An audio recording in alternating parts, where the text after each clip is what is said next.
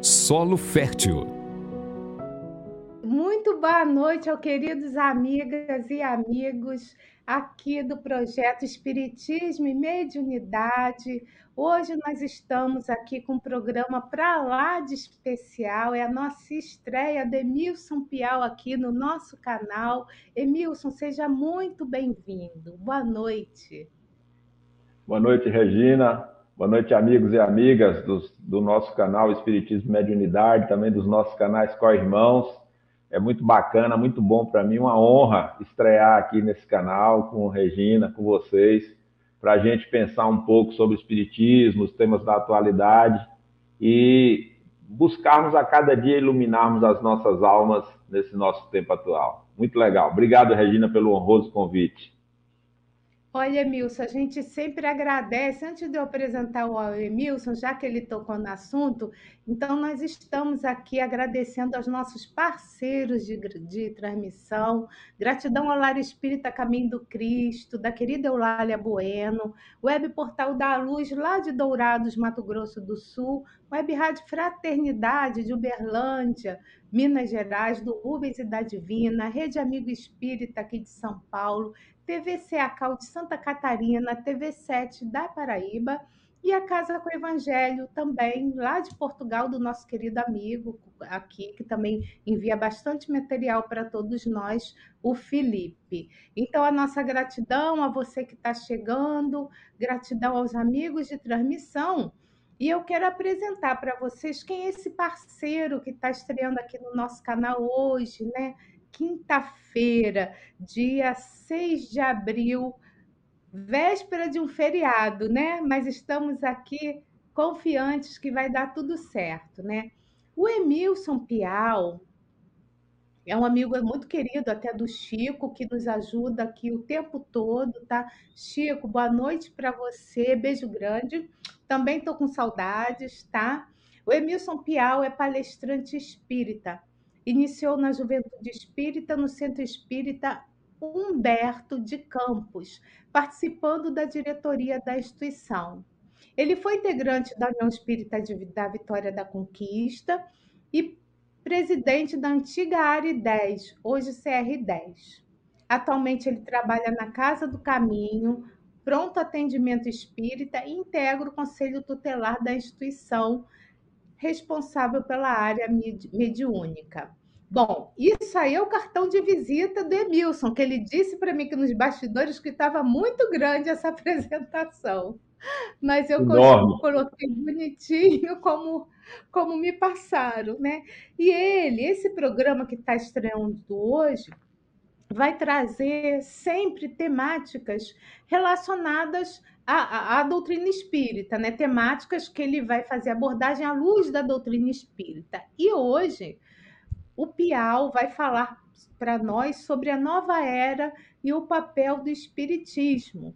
Então, lembrando que nós vamos trabalhar em dois blocos, ele vai fazer uma breve explanação sobre o assunto e aí nós vamos entrar no segundo bloco, no momento de interação, momento onde vamos conversar com vocês e o Piau vai responder e tirar todas as dúvidas que vocês possam ter. Então, uma ótima noite para todos nós, um ótimo estudo. Obrigada aí, Piau, por ter atendido o convite. A coordenação é dele, o trabalho é dele. Seja bem-vindo ao nosso canal, tá? Sucesso! E aí, é com você um ótimo estudo aí na noite de hoje. Eu vou sair de cena, depois eu volto. Beijos para todos Beijo, vocês. Beijo, Regina. Beijo, amigos e amigas.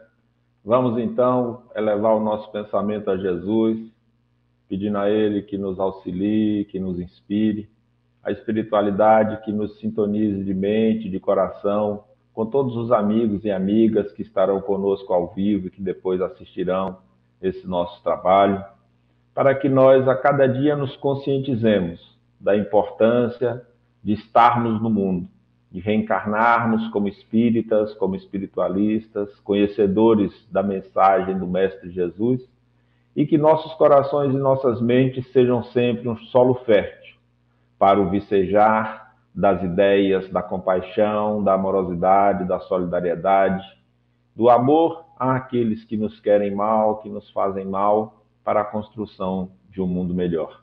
E assim, mestre amado, nós iniciamos esse nosso tempo de estudo. Um grande beijo para vocês que estão aqui conosco. Ah, minha mãe está por aqui, tá vendo? Benção, mãe. Nosso amigo Carlos Smith, lá da TV Secal, lá em Florianópolis. Regine, os amigos e amigas que estão conosco aqui no chat. Vão colocando as suas perguntas para a gente poder ir interagindo. A nossa proposta de hoje é pensarmos a nova era e uma possibilidade de contribuição do Espiritismo para esse, para esse pensamento, para esse momento atual que nós estamos vivendo, porque é um tempo bastante complexo e desafiador.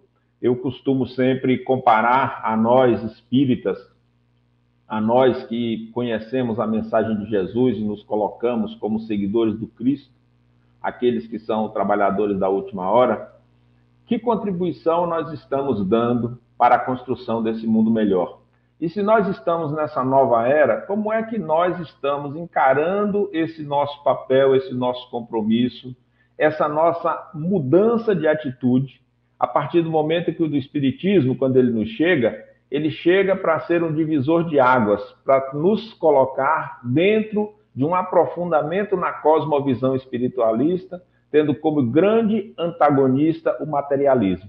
Então, a função da doutrina espírita, quando ela chega para nós em 1857, é se colocar como antagonista do modelo materialista que estava vicejando naquele momento na Europa e depois se espraiando para o resto do mundo.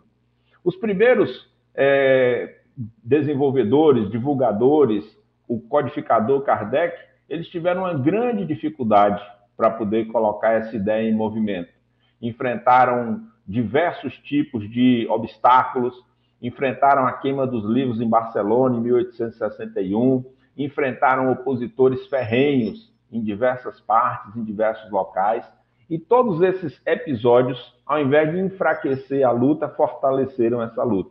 Então, quando a gente pensa no século XXI, na nova era, a gente precisa dar um passo atrás e relembrar que há algumas décadas atrás, nos anos 90, nos anos, aliás, mais para trás um pouco, nos anos 70, nos anos 60, nós tínhamos uma ideia de que os anos 2000 representariam uma grande mudança na nossa sociedade. Assim como aqueles homens e mulheres do século XVIII e do século XIX depositavam no século XX as esperanças de uma grande transformação. Mas ocorreu um episódio complexo e desafiador que foi, ao invés das ideias do Cristo aprofundarem-se e vicejarem nos corações dos governantes, dos poderosos, das pessoas responsáveis pelos destinos dos diversos países, o que vicejou no coração dessas pessoas foi o egoísmo, o orgulho, a vaidade, a sede de poder, a ânsia pelo controle, pela dominação.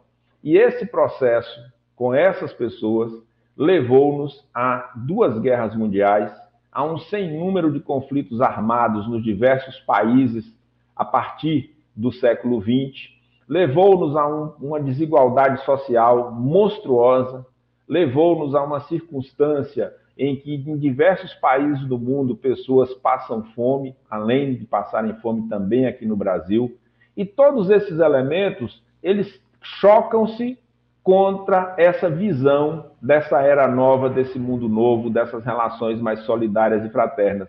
E isso, aparentemente, é um contrassenso, porque nós imaginávamos, Rosicler, que nós teríamos no planeta, no século XXI, uma era de paz, de bem-estar, de solidariedade, onde as pessoas não teriam mais carências, etc. E isso nos força a pensar na atualidade do pensamento espírita e a refletirmos juntos sobre como compreender melhor esse pensamento nos impulsiona para esse processo de, é, vamos dizer assim, colocarmos a doutrina espírita em movimento. Porque a doutrina espírita é uma sementeira para a nossa evolução espiritual. É um ampliador de horizontes na nossa compreensão, inclusive dos problemas que nós estamos vivendo na atualidade. Porque o que, que a gente, o que, que a cosmovisão espírita nos traz? Ela nos traz uma visão de solidariedade, de compaixão, de misericórdia, de perdão. Aprofunda conceitos que foram trazidos por Jesus nos mostrando que nós somos seres espirituais vivendo uma experiência na matéria. Para mim, uma das grandes é, contribuições de Kardec e dos primeiros membros da Sociedade Parisiense de Estudos Espíritas e depois Leon Denis, Gabriel Delane e outros é, que continuaram é, essa ideia, esse, esse processo de vicejar de conhecimento, foi uma grande cumplicidade e um grande processo de interação e de diálogo com os espíritos. Se nós pararmos para pensar, Regina, nós vamos ver que Kardec criou, por primeira vez, um campo de estudo, como se fosse uma grande sala de discussão entre dois mundos. Do lado de cá, as perguntas, do lado de lá, as respostas, mas não eram respostas puras e simples, era um processo dialógico. Se a gente pega, e eu convido aí aqueles que são estudiosos da doutrina espírita, a primeira edição de O Livro dos Espíritos, com as suas 501 questões, e depois nós vamos encontrar a edição definitiva de, mil, de 1860 com as 1019 questões, nós vamos ver que, além de existir o um encadeamento lógico e didático do pensamento, nós vamos ter os espíritos aprofundando os conceitos, revendo ideias, é, redefinindo informações. Quando a gente lê a revista espírita, por exemplo, nós vamos ver Kardec debatendo com os espíritos as cartas que ele recebia. Tem uma carta, por exemplo, que, que é de um, de um cidadão que diz que ele acordava na França e era tinha uma personalidade mais dócil, mais tranquila, mais agradável. E quando ele dormia na França, ele acordava na Austrália e lá ele tinha uma outra personalidade, um outro comportamento, uma outra atitude. Kardec não refutou por si só essa informação. Ele aí vai perguntar a São Luís o que, que achava daquilo. E os espíritos vão dizer: olha, é impossível, na condição do planeta Terra, na condição da reencarnação do planeta Terra, um espírito reencarnar em dois corpos em países diferentes, em condições diferentes. Então, era um modelo experimental de confrontar a realidade que trazia aqueles temas para um campo de discussão, sem recusar de imediato as ideias, mas colocando essas ideias em, debate. Assim, quando a gente pensa na nova era e na atualidade do pensamento espírita, nós temos que trazer para a discussão por que é que aquelas ideias, aqueles conceitos, aquelas noções de compaixão, de vida eterna, de solidariedade, de perseverança, de trabalho, de benevolência, de indulgência, de perdão, por que, que essas ideias elas encontraram tanta dificuldade de avançar? E um dos elementos que a gente precisa colocar à mesa é que houve uma captura das estruturas de poder por um pensamento materialista extremamente egoísta, por um pensamento muito utilitarista da sociedade. E as pessoas que continuaram cultivando a solidariedade, o amor, a compaixão, a integração, essas pessoas progressivamente foram se afastando dos espaços de poder. E isso foi fazendo com que, cada vez menos capacidade de influência, essas ideias de renovação, elas alcançassem espaço na nossa sociedade. E um desafio para nós é justamente sermos capazes de enxergar isso como um valor. Um valor, inclusive, na nossa casa espírita. Muitas vezes, nós desenvolvemos atividades na casa espírita sem perceber que essas atividades estão muito mais próximas de um modelo materialista de comportamento, de vivência, de atitude, do que de um modelo espiritualista, de um modelo onde a gente coloca a compreensão do espírito na centralidade da discussão. Por exemplo, é, é, Dona Edith Pial, quando Kardec formula, juntamente com os espíritos, o conceito de que o mundo material é um mundo secundário que o nosso planeta Terra e alguns dos planetas que estão por aí poderiam deixar de existir e nunca ter existido, porque o mundo normal, primitivo, pré-existente, antecedente a essa nossa, essa nossa existência material, ele é o mundo verdadeiro, ele é o mundo original. Então, vejamos, se a gente coloca essa noção na nossa mente, no nosso agir, no nosso comportamento, isso muda a nossa atitude e nos sintoniza com as pessoas de nosso tempo. Porque hoje nós estamos assistindo o quê? Depressão, solidão, individualismo, pessoas que estão perdendo a alegria de viver, pessoas que estão caminhando com a anomia, não tanto faz como tanto fez. Se chover tá bom, se não chover tá bom, se tiver sol tá bom, se amanhecer tá bom. Pessoas que estão sofrendo crises profundas porque estão enfrentando desafios, perda de entes queridos, perda de emprego, perdas é, financeiras, inúmeros processos que estão colocando em confronto um olhar materialista da existência. É um desafio para nós sermos capazes, como espíritas, de dialogar com essas pessoas, entendendo o seu lugar de fala, entendendo a cosmovisão que está orientando o comportamento dessas pessoas. Muitas vezes elas estão falando de uma coisa, mas estão praticando outra.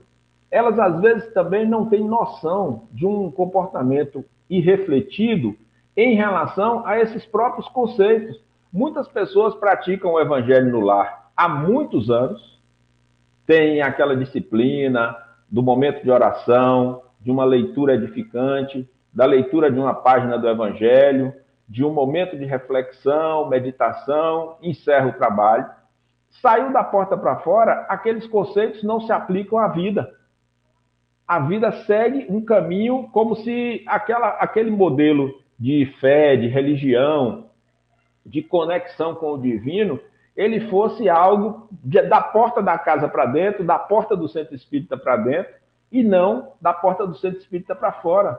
A noção da reencarnação, a gente entender que os nossos problemas humanos, eles são consequência das nossas trajetórias evolutivas. Eu estou incluindo, Regina, nas minhas reflexões agora, um, um conceito que é um conceito da filosofia africana, dos pensadores africanos, que é a agricultura dos afetos. Eles fizeram uma análise em cima do pensamento de Spinoza, de Nietzsche, em torno do conhecimento como uma forma de nos afetarmos, de nos deixarmos tocar pelas coisas, e eles estão propondo a seguinte analogia, que tem conexão também com, com as parábolas e com os ensinos de Jesus. Que afetos você está cultivando? Que, que você está jogando na sementeira da sua vida? Que sementes são essas? Ele transforma o afeto como se fosse uma semente. Que semente é essa, Rosiclé? São sementes de ódio, de dor, de angústia, de sofrimento, de ansiedade. O que, que você vai colher se você está plantando essas sementes?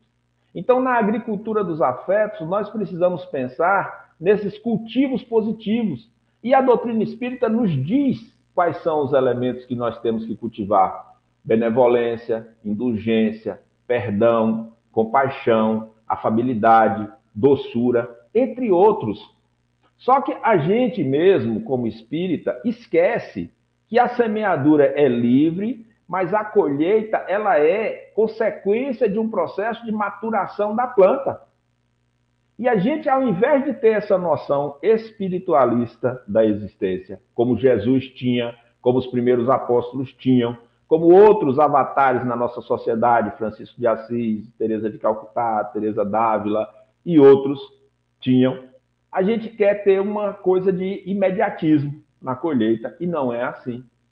Exige um processo de amadurecimento nos corações nossos e dos outros. Então, nós compreendermos a nova era e pensarmos na atualidade do, do pensamento espírita, a gente precisa, então, compreender que existe um tempo de plantar e um tempo de colher. Existe um tempo de maturação das ideias. E essa maturação das ideias, ela acompanha também um amadurecimento cognitivo da humanidade.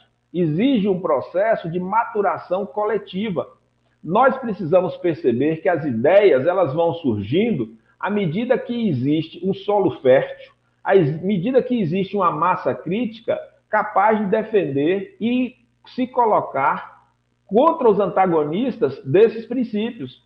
Nunca se falou tanto sobre o amor, nunca se escreveu tanto sobre o amor como na atualidade. Se você pegar uma literatura dos últimos 20 anos, de A a Z, nos diversos países do mundo, nós vamos encontrar uma curva de crescimento de livros falando sobre o amor.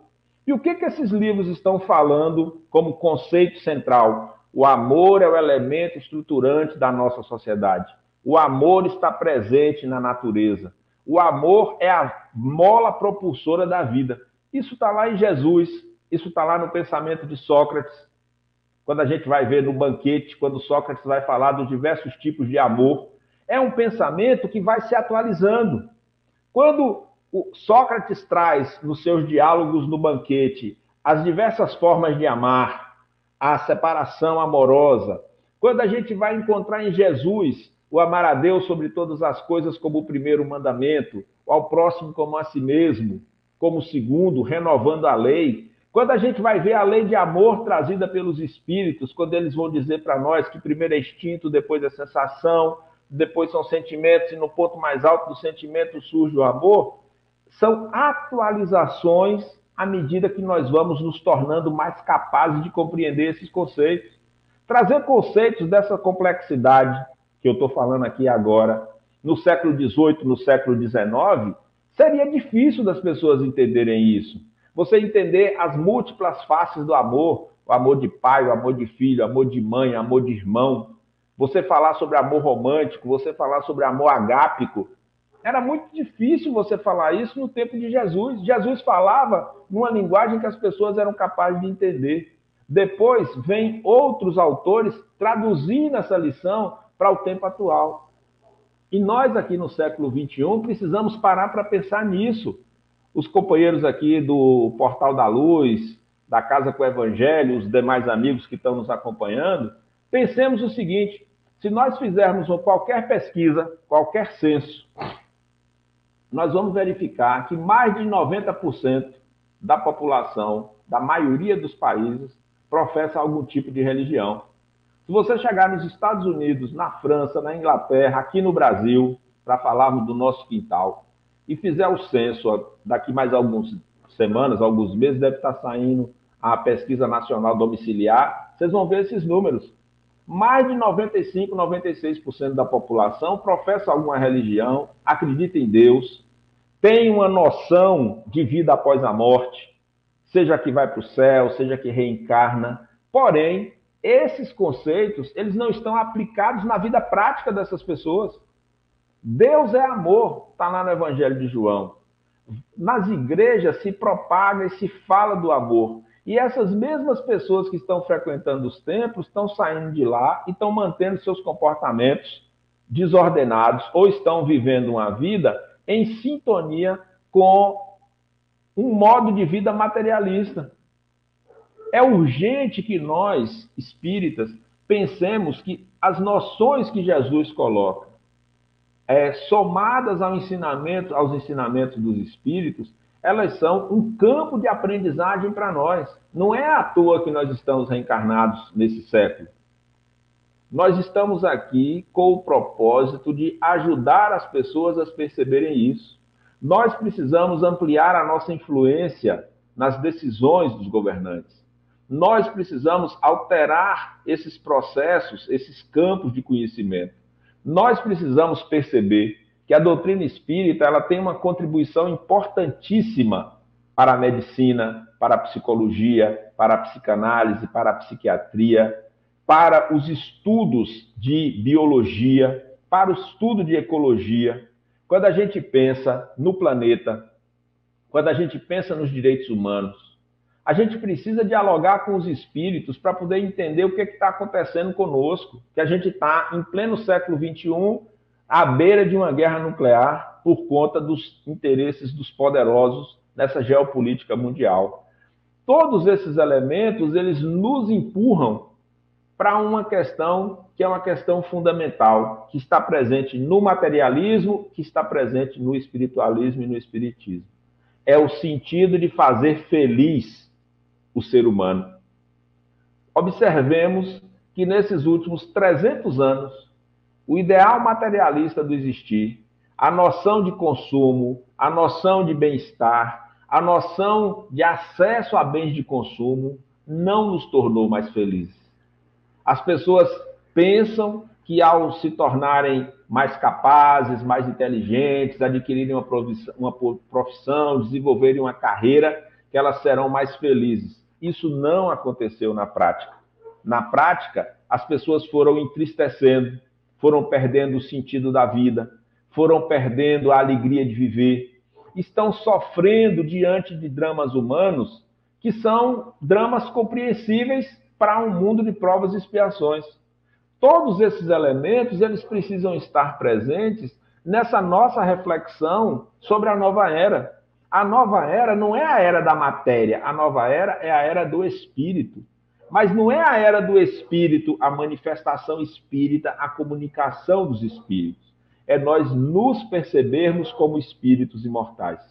É nós compreendermos, cada um de nós sermos capazes de compreender que a nossa existência no planeta, ela é uma sala de aula, ela representa um segundo na nossa é, evolução. Ela representa, como diz a música, uma gota no tempo. E nós temos que ler cada vez mais profundamente, entre outros capítulos, o capítulo 12 do Evangelho segundo o Espiritismo. Nós precisamos revisitar a parte terceira do livro dos Espíritos, que vai nos falar das leis morais. Por que, que nós precisamos revisitar esses capítulos e revisitar o livro dos Espíritos nessa sua parte terceira, no capítulo das leis morais? Porque a gente precisa conscientizar-se no capítulo 12, amai os vossos inimigos. Aquelas pessoas que nos maltratam, aquelas pessoas que nos ofendem, aquelas pessoas que nos magoam. Por quê? Porque se a gente já sabe que o mundo é um mundo de provas e expiações, essas pessoas, de alguma maneira, são professores na nossa vida. Estão ensinando para nós lições muito difíceis na existência. As mesmas questões que eu coloquei aqui nos meus começos quando falei dos desafios da humanidade, dos problemas humanos, de que os governantes, os poderosos, aquelas pessoas que coordenam os destinos do planeta nos diversos países, foram capturadas pelo materialismo, nós precisamos pensar que essas pessoas são para nós um desafio de convivialidade. Nós temos que construir pontes para esse processo de transformação. E por que, que eu digo que nós precisamos construir pontes?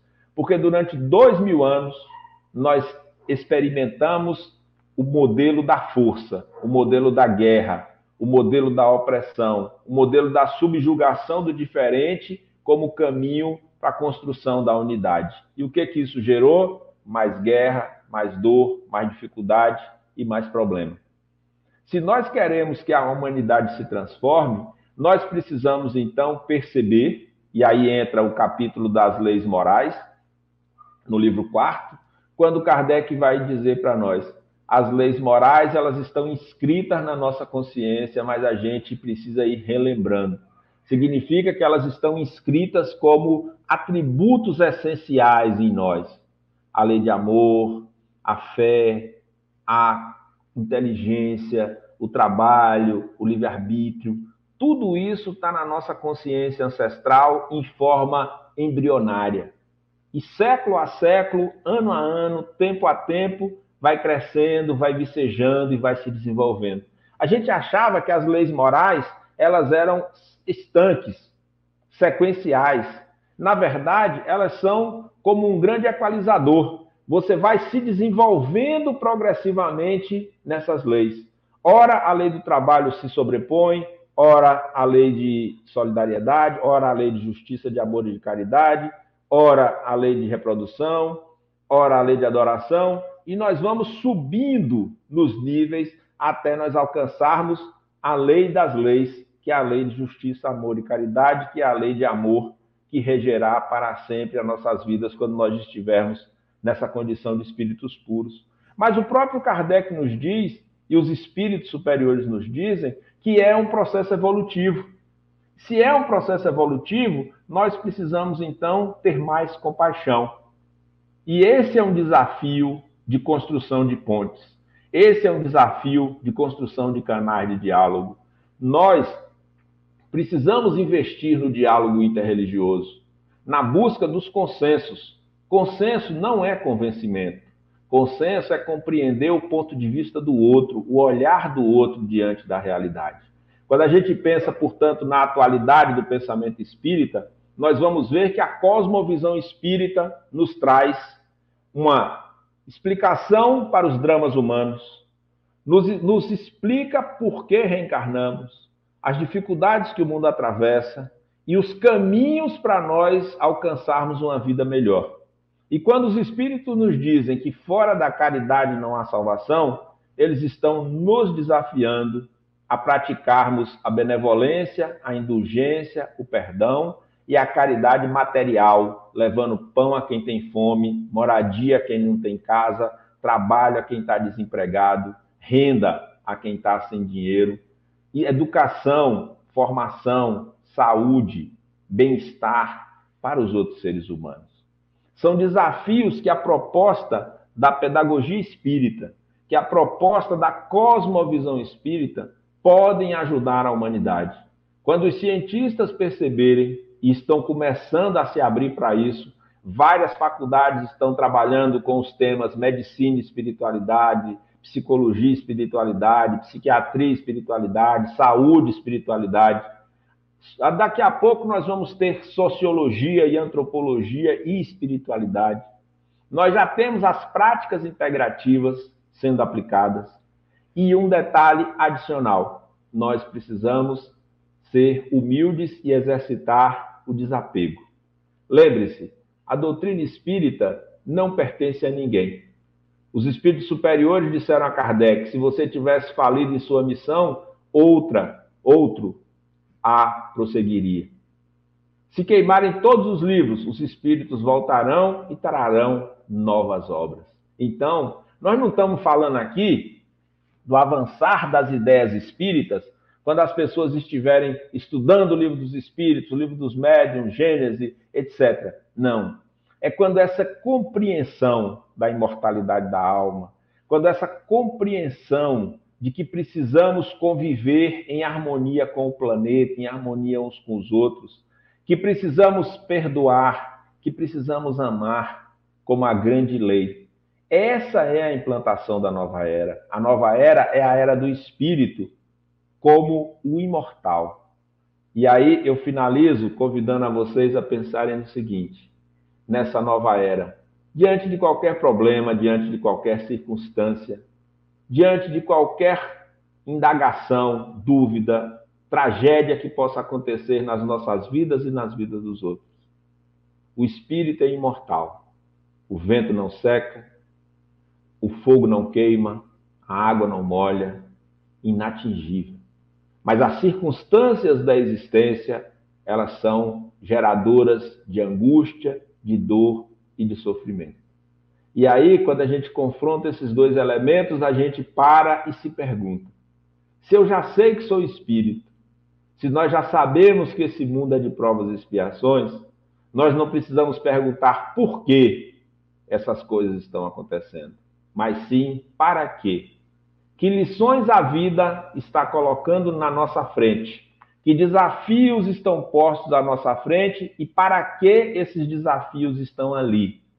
Quando a gente começar a responder para que, aí nós estaremos na direção dessa transformação tão necessária. E nós estamos nela, mas não estamos percebendo. Nós estamos na estrada, nós estamos caminhando. Nós já somos no planeta uma maioria amorosa, mas a gente está tímido, a gente ainda está acanhado e a gente precisa transformar esse nosso conhecimento em ação, em ação amorosa, em construção de consensos, em busca da paz. Regina, cadê você? Vem para cá. Eu já estava a postos para entrar. Muito então, bem, tá então, vendo? O pessoal tá meio tímido, mas vamos rodar a nossa vinheta de interação para a gente bater um papinho. Tá bom? Vamos lá. Momento de interação. Perguntas e respostas.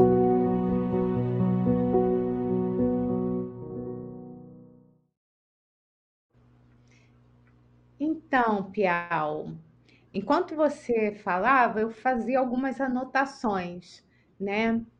Então, a primeira é a que está lá no, em Prolegômenos, no Livro dos Espíritos, onde Kardec fala que os espíritos anunciam que chegaram os tempos marcados pela providência para uma manifestação universal. E que sua missão, quer dizer, a missão do espiritismo, tá? É instruir e esclarecer aos homens, abrindo uma nova era para a regeneração da humanidade. Eu queria que você comentasse um pouquinho sobre isso. Será que nós espíritas atualmente já estamos é, esclarecidos o suficiente para colaborarmos com essa nova era? Olha, a proposta dos espíritos, a, a meu ver, foi uma invasão organizada. Eles mesmos dizem, como um poderoso exército que ao comando avança. O século XIX foi essa abertura para a era do espírito. O que é que os precursores pensavam e os próprios espíritos da codificação prenunciavam?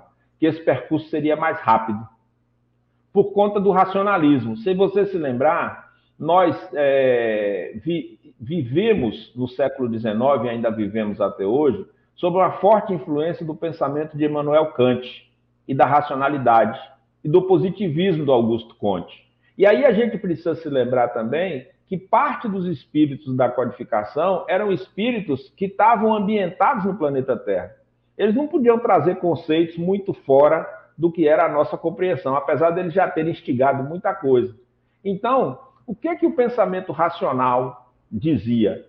O homem, o ser humano racional, submetido a uma verdade em conteste, submetido a essa verdade verdadeira, não tem como negá-la. O que, que a gente aprendeu no século XX? Que a dimensão emocional influencia enormemente a nossa cabeça. É só você lembrar que vários eh, filósofos da escola de Frankfurt eles escreveram sobre o impacto das dores da Segunda Guerra Mundial, da Primeira e da Segunda Guerra Mundial. Quando a gente vai ver o existencialismo do Sartre, ele é fortemente carregado da angústia diante da capacidade do homem de dizimar-se a si mesmo. Então, os espíritos, eles pensaram que nós, ao termos contato, nós encarnados, ao termos contato com aquelas ideias, imediatamente nós aderiríamos. O Kardec chega a dizer que o espiritismo vai ser debatido nas esquinas, vai ser um objeto de diálogo nas ruas, nas rodas de conversa, etc. Mas o que, que aconteceu? A vaidade, o orgulho, o sentido de poder das religiões em geral, e mesmo a, a, aquela vaidade dos próprios espíritas em relação a deter um conhecimento que outros não tinham. Todos esses elementos, eles atrasaram essa, essa tarefa. Mas tem uma boa notícia. Eles atrasaram, mas não pode parar, porque a marcha do progresso é inexorável. Então, o que, que o Espiritismo é? O Espiritismo é um ampliador de horizonte. Então, o Kardec vai dizer na revista espírita: há um tempo de luta, há um tempo do evangelho, há um tempo da experimentação, há um tempo da regeneração. Então, a gente está dando passos nessa direção da regeneração. Podíamos estar dando passos mais rápidos, mas estamos dando passos nessa direção. Então, mas assim, em cima do que você acabou de dizer no, na questão da, da ciência, né? e, o envolvimento da ciência e da religião, a gente viu na, a gente viu na história né, da humanidade é que após a vinda de Jesus, né, alguns cristãos, ditos cristãos, que sucederam, né, os apóstolos também, eles foram assim, sucederam os apóstolos mais para frente. Eles foram que adulterando pouco a pouco a mensagem de Jesus, né? E a gente vai ver a, a ignorância e o fanatismo religioso mantendo separados o que? A ciência da religião. E num primeiro momento, acabou assim, acontecendo o quê? Atrasando o, o, esse aprendizado moral do Cristo. Você falou um pouquinho sobre isso também, no caso do, do, do Espiritismo, das questões das religiões, da questão da ciência. Então, você pode me dizer, por favor, se o quanto o quanto esse atraso, né, ele atrapalhou o nosso progresso? Você tem como, a gente tem como dimensionar isso? Olha, eu diria assim, é, minha, minha opinião sobre esse tema é um pouco heterodoxa, eu confesso. Heterodoxa. Eu me filio mais com os autores que defendem a noção de tempo de evolução. Existe hoje com a psicopedagogia e quando a gente pensa no modelo de ensino-aprendizagem da criança pequena, a gente percebe que nós somos seres heterogêneos, as nossas comunidades são heterogêneas. Então, o tempo de aprender de um é diferente do tempo de aprender do outro. Pense isso na multidão de espíritos que estão lá fora. O que, que eu acho, que, qual é a tese que eu defendo em relação a essa trajetória evolutiva, que eu reconheço que ela é minoritária, tem poucos que defendem esse mesmo ponto de vista. A gente tem uma vaidade e um orgulho intrínseco que a gente acha que é anjo decaído.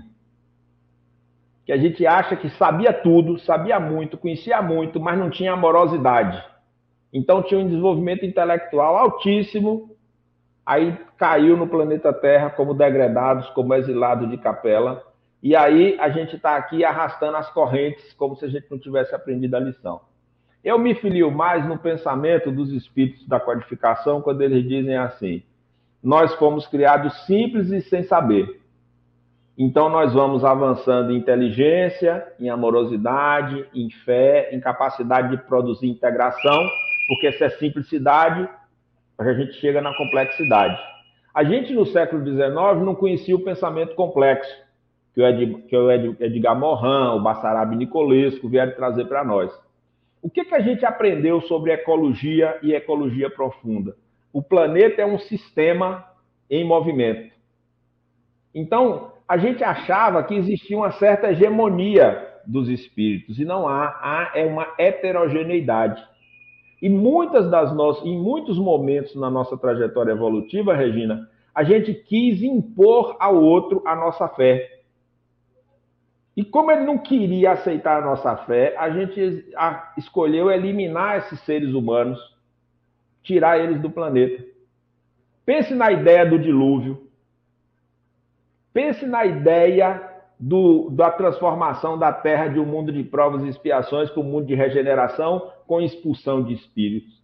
Jesus, que é o maior pedagogo que já existiu sobre o planeta, ele é essa amorosidade profunda, essa paz infinita. Então, na verdade, nós não é que nós atrasamos a nossa evolução. Na, na minha percepção, a gente pensou que a gente estava mais à frente intelectualmente do que de fato estava. E o século XXI está tirando de nós esse véu dessa vaidade, desse orgulho, e está colocando nossos pés no chão do quanto nós ainda temos que caminhar. Mas aí vem um desafio que André Luiz nos ajuda a refletir. Não adianta a gente avançar sozinho a gente precisa avançar com os outros. E é esse exercício da compaixão, da solidariedade, desse do fora da caridade não há, não há salvação, que a gente é forçado a desenvolver agora nessa nova era. Então, na minha visão, não tem atraso na marcha. Tem é uma realidade da nossa incapacidade individual e coletiva de perceber essa multiversidade, essa heterogeneidade de capacidade de aprender e de ensinar.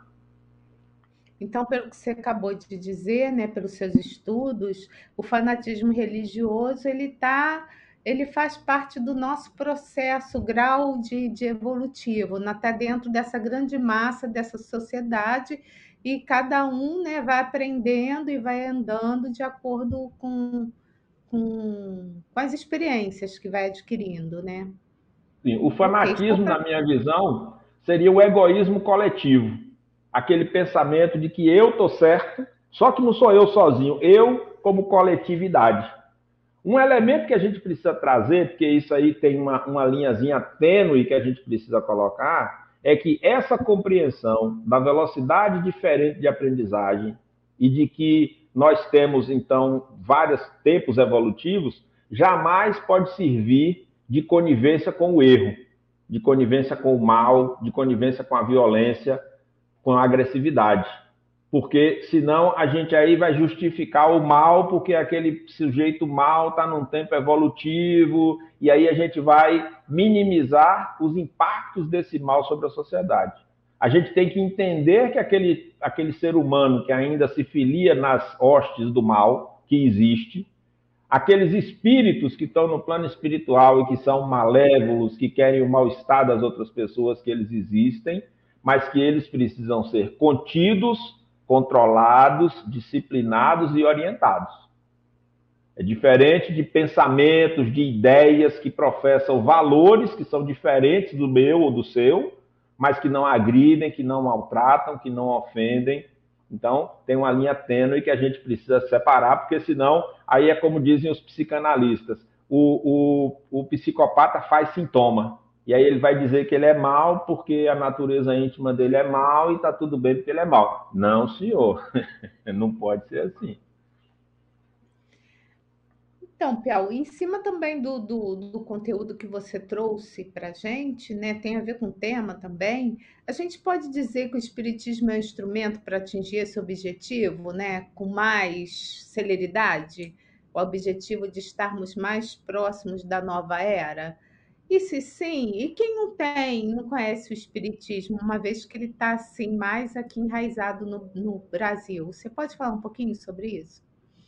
Sim, é muito importante essa sua abordagem, porque se o Espiritismo fosse a salvação, só 3% da população planetária estaria salva.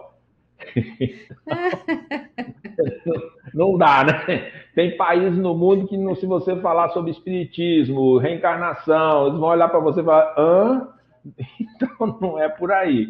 O sentido é compreendermos que somos espíritos. Essa, essa é uma noção que a gente precisa perceber. Já existe isso dentro do espiritualismo.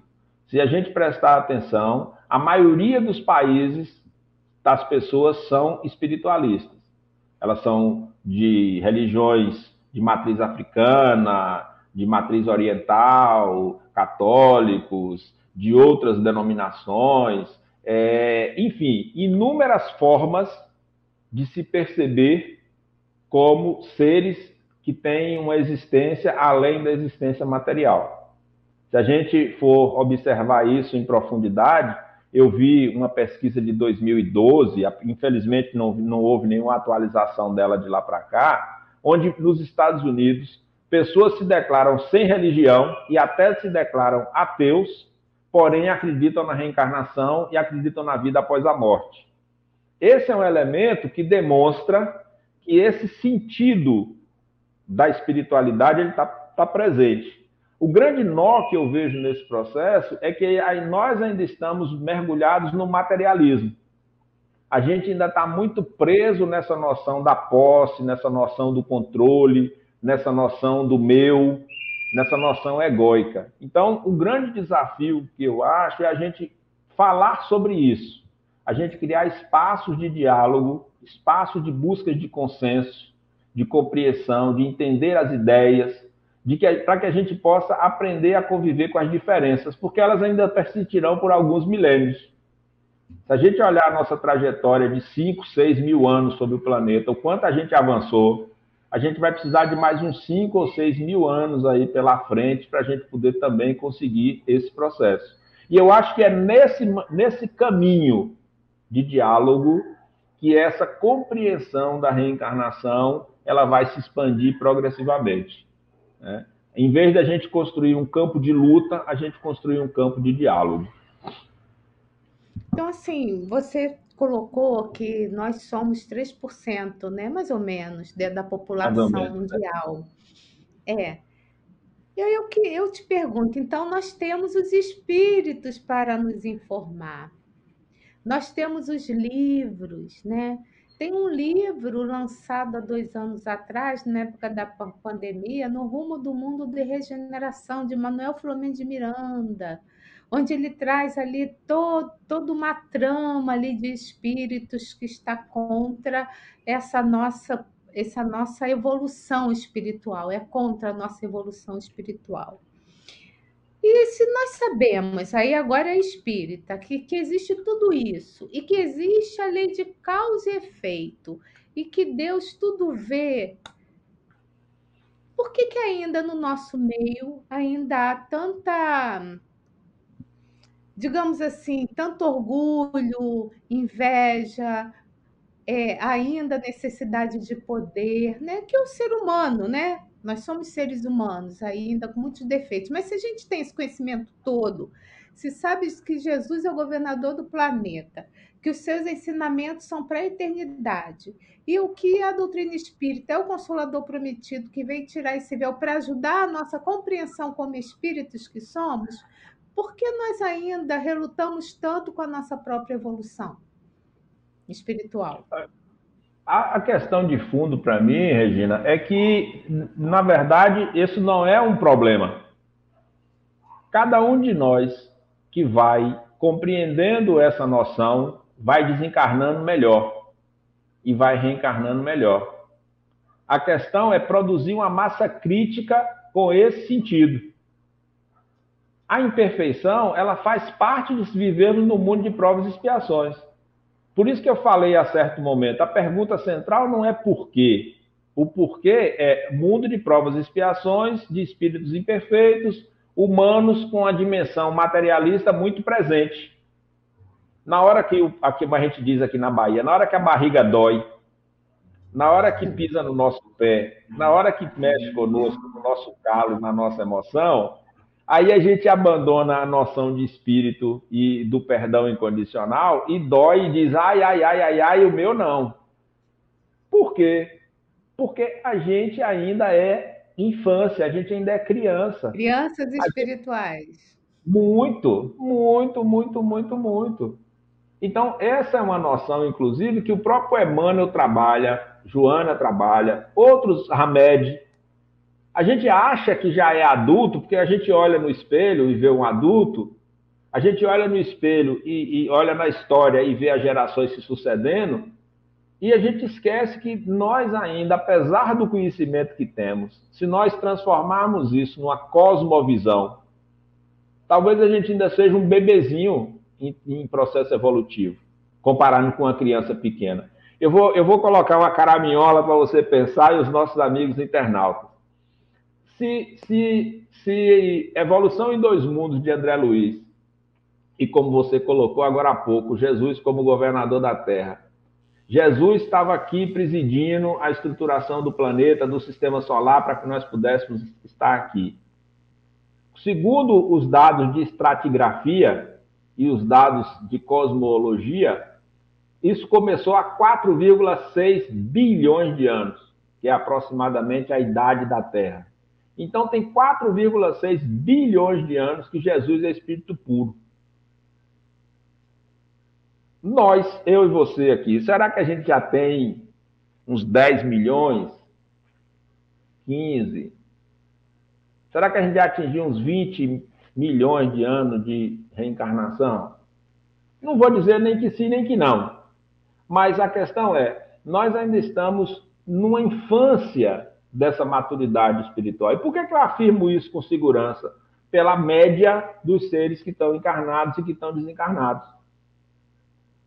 Então, assim, o que eu reflito é, à medida que nós, individualmente e coletivamente, vamos nos conscientizando de que somos espíritos, da solidariedade, do perdão, da caridade, na medida que pisam no nosso pé e a gente se chateia e depois fica com vergonha porque se chateou, na medida que quando nos magoam, tentam nos magoar, a gente se ofende.